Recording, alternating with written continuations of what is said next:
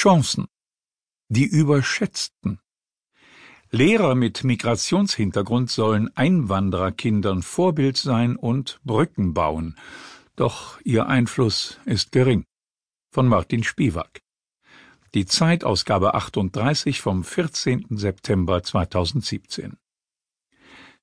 Es gibt viele Arten von Forschungsfragen. Besonders interessant sind solche, auf die jeder die Antwort zu kennen meint und die deshalb niemand stellt.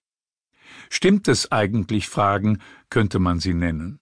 Martin Neugebauer scheint so ein Stimmtsfrager zu sein.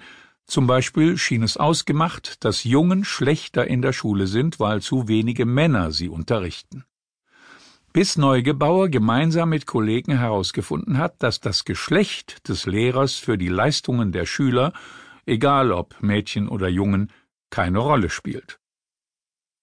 Nun hat Neugebauer, der an der Freien Universität in Berlin empirische Bildungsforschung lehrt, eine neue Frage gestellt. Was bringt es Schülern mit Migrationshintergrund, wenn sie häufiger von ebensolchen Lehrern unterrichtet werden?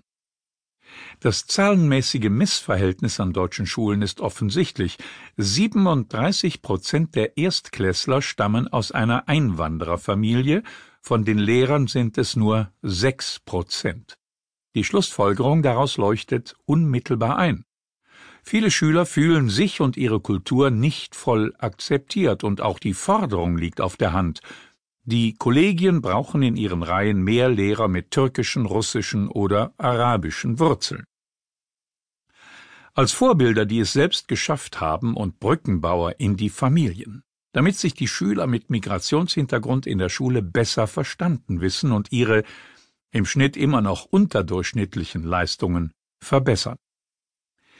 Dieser Logik folgt die deutsche Schulpolitik seit Jahren in seltener Einmütigkeit.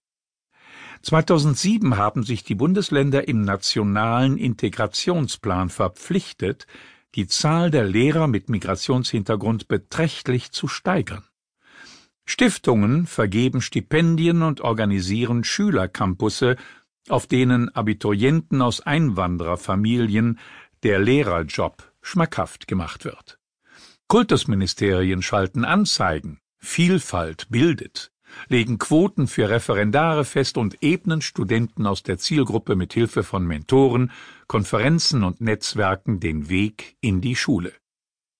Trippelschrittweise werden die Kollegien bunter. In Berlin und Stuttgart tragen mittlerweile erste Schulleiter nicht deutsche Namen, Bremen hat eine afrikanischstämmige Oberschulrätin. Als vorbildlich erweist sich Hamburg. Hier kann immerhin knapp ein Viertel aller Referendare eine Migrationsgeschichte vorweisen und sich nun als das von Experten gepriesene Rollenmodell und als interkultureller Lernhelfer im Klassenzimmer profilieren. Aber sehen die Betroffenen sich in dieser Rolle überhaupt? Was ist, wenn sie eigentlich nur Chemie oder Deutsch unterrichten wollen und nicht auch noch, wie man sich in Deutschland integriert? Und Tragen Lehrkräfte mit Migrationshintergrund zur Reduktion ethnischer Bildungsnachteile bei? So hieß die Forschungsfrage, die Martin Neugebauer und sein Team in diesem Jahr stellten. Als Grundlage diente den Wissenschaftlern eine große Stichprobe von Schülern aus den neunten Klassen, mit der die Kultusministerkonferenz alle drei Jahre die Kompetenzen der Neuntklässler in den Bundesländern messen lässt. 2008 wurde hierbei erstmals die Herkunft der Schüler und ihrer Lehrer erhoben. So konnte man messen, welchen Vorteil es für einen Migrantenschüler hat, wenn sein Lehrer selbst eine Einwanderungsgeschichte mitbringt. Die Antwort lautet, es hat gar keinen Vorteil. Weder werden die in den Vergleichstests gemessenen Lernleistungen noch die Noten besser, wenn ein Lehrer mit Migrationshintergrund am Smartboard steht. Die untersuchten Lesekompetenzen deuten sogar ein klein wenig in die entgegengesetzte Richtung. Im Fazit der bislang unveröffentlichten Studie heißt es, die Befunde mahnen vor zu hohen Erwartungen, was die besonderen Kompetenzen und Ressourcen von Lehrkräften mit Migrationshintergrund betrifft. Überrascht haben Neugebauer die Resultate allerdings nicht.